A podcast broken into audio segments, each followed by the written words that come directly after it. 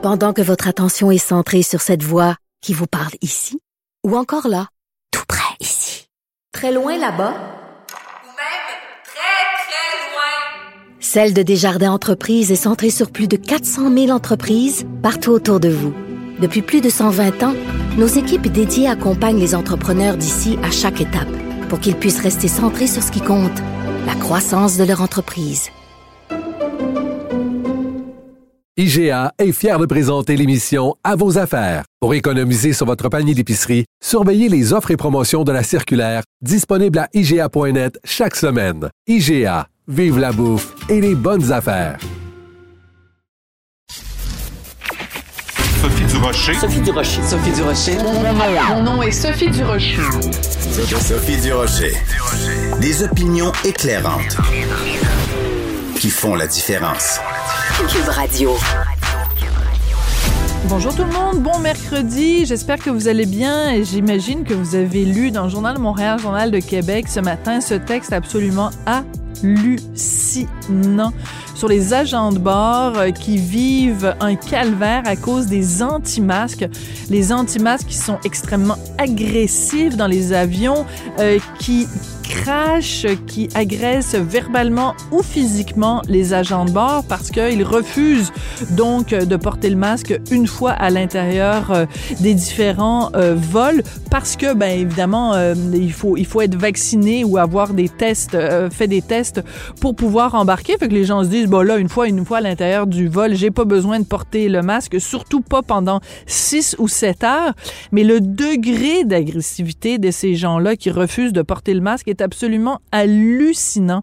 On est-tu en train collectivement de virer complètement sur le capot? On est en train de devenir complètement euh, asociaux avec euh, ces histoires de masques et de vaccins? Je pense que tout le monde devrait se calmer, prendre une petite tisane bio, euh, faire de la méditation, des exercices de respiration.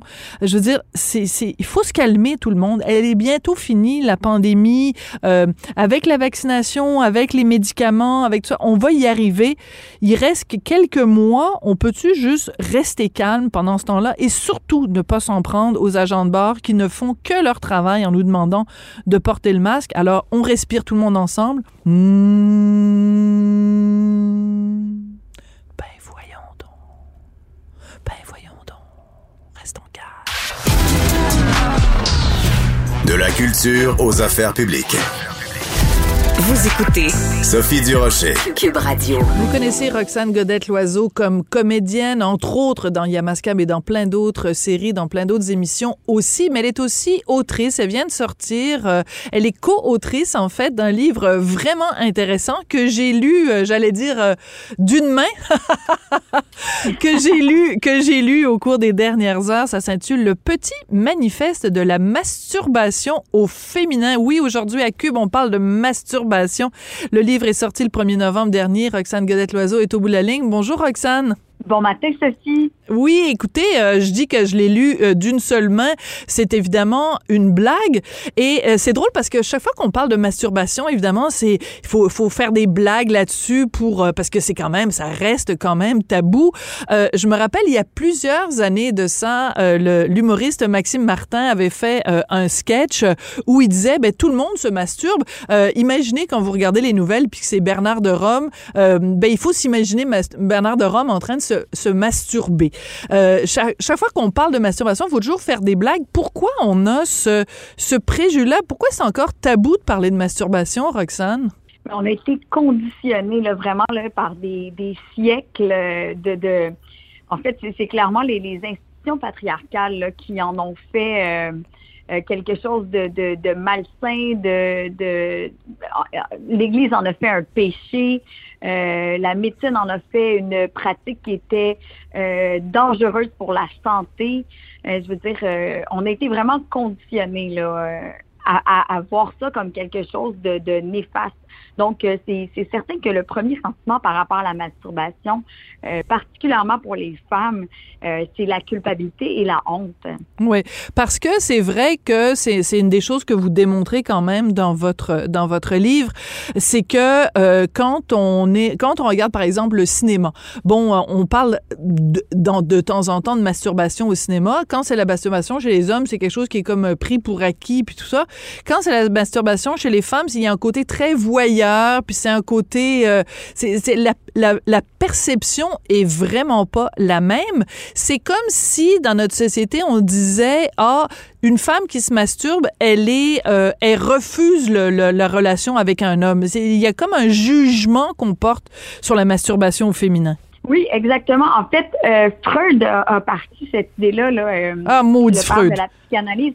Oui, par rapport au fait que la masturbation était dangereuse, euh, particulièrement pratiquée chez les femmes, euh, parce qu'elle rendait asociale.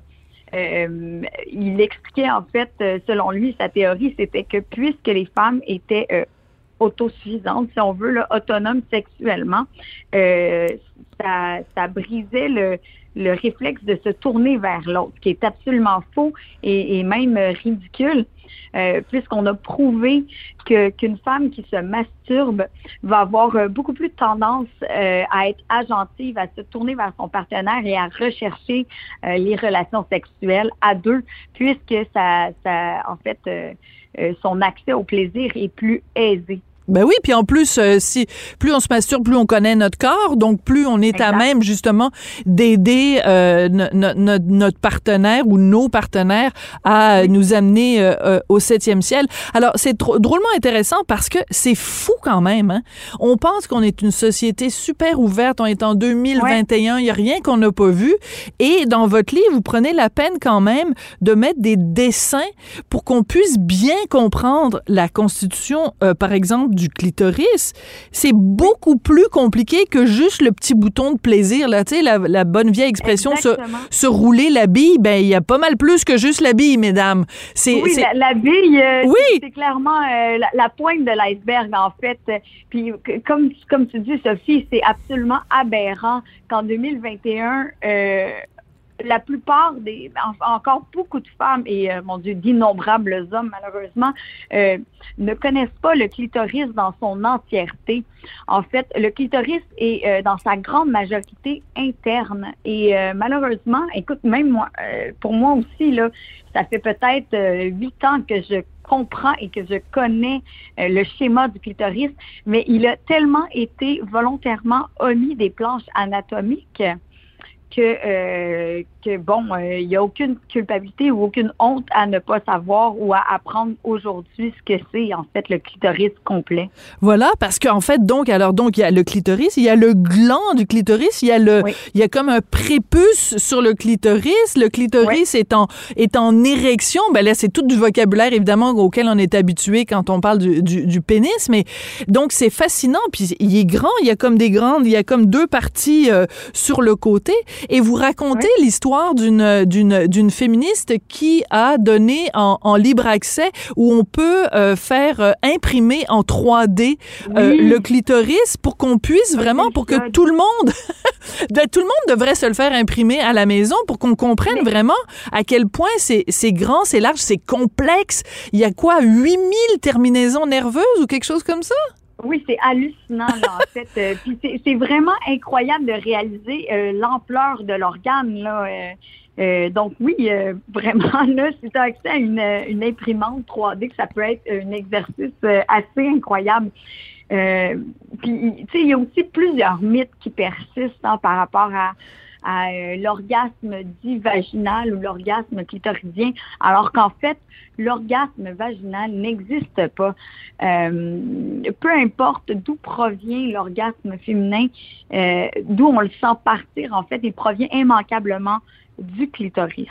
Non, ça, c'est important. Puis ça, j'avoue que moi, je fais partie de la génération où, euh, euh, tu sais, tout le monde faisait des blagues. Es-tu clitoridienne? Es-tu vaginale? Oui. Euh, Oui. Je veux dire, j'ai été vraiment, je peux pas dire j'ai été élevée là-dedans parce que c'est pas vraiment le genre d'affaire dont on parle au souper entre, euh, entre, le, entre une, une bouchée de poulet puis une bouchée de, de pommes de terre. Là. Mais ce que je veux dire, c'est que dans le, le, le vocabulaire public, hein, on, on parlait du point G puis on parlait de es-tu clitoridienne ou es-tu vaginale? Donc vous, ce que vous dites, vraiment clairement, c'est que c'est une aberration de dire ça parce que l'orgasme passe forcément par le clitoris, qui est beaucoup plus grand et beaucoup plus vaste que ce qu'on que ce qu'on pense. Et donc, même si la simulation est au niveau vaginal, l'orgasme, lui, il part du clitoris. Oui, parce que puisque la, la, la grande majorité du clitoris est interne, forcément, par la pénétration, que ce soit euh, de doigts d'un jouet sexuel ou euh, du membre d'un du pénis d'un- partenaire, euh, ça reste que ce qui fait que c'est agréable lors de la pénétration, c'est le fait que la partie interne du clitoris chevauche le, le canal vaginal. Euh, oui, Alors- ça. là, vous nous apprenez en fait qu'il y a un, tout un vocabulaire. C'est-à-dire qu'en fait, au lieu de juste parler du clitoris, on devrait plutôt parler du complexe. Alors là, aidez-moi. Je vais vous aider. Oui. le complexe clitoro-urétro-vaginal. Oui. Voilà, parce qu'en fait, c'est tout ça qui est mis ensemble. Et euh, les, gens nous écoutent en ce moment, mais ils sont peut-être en train de se dire, ben voyons, c'est juste des mots, c'est pas important. Mais je veux dire, euh, je, je pense que c'est important que euh, plein de gens lisent votre livre ou des livres semblables pour justement comprendre la complexité et la et en fait, qui dit complexité, ça veut pas dire compliqué, mais ça veut dire la la la, la c'est c'est positif que ce soit complexe. Là, c'est qu'il y a plein de, Oui, de il y a plein de possibilités, il y a plein de Plein de façons de se stimuler. Puis en fait, le, le- message du livre, là, ce qui est vraiment important à retenir dans le fond, puis euh, l'objectif ultime, c'est vraiment euh, qu'on encourage les, femmes, puis nos jeunes filles aussi, la, la, la génération, euh, les nouvelles générations, à découvrir leur corps, à l'explorer sans tabou, à, devenir vraiment les maîtresses de leur euh, de leur jouissance, parce que euh, comme tu le disais si bien tantôt, Sophie, c'est je veux dire, c'est tellement plus facile de communiquer à un ou des partenaires euh, nos préférences quand on les connaît et quand on sait nommer les parties de notre corps. Ouais.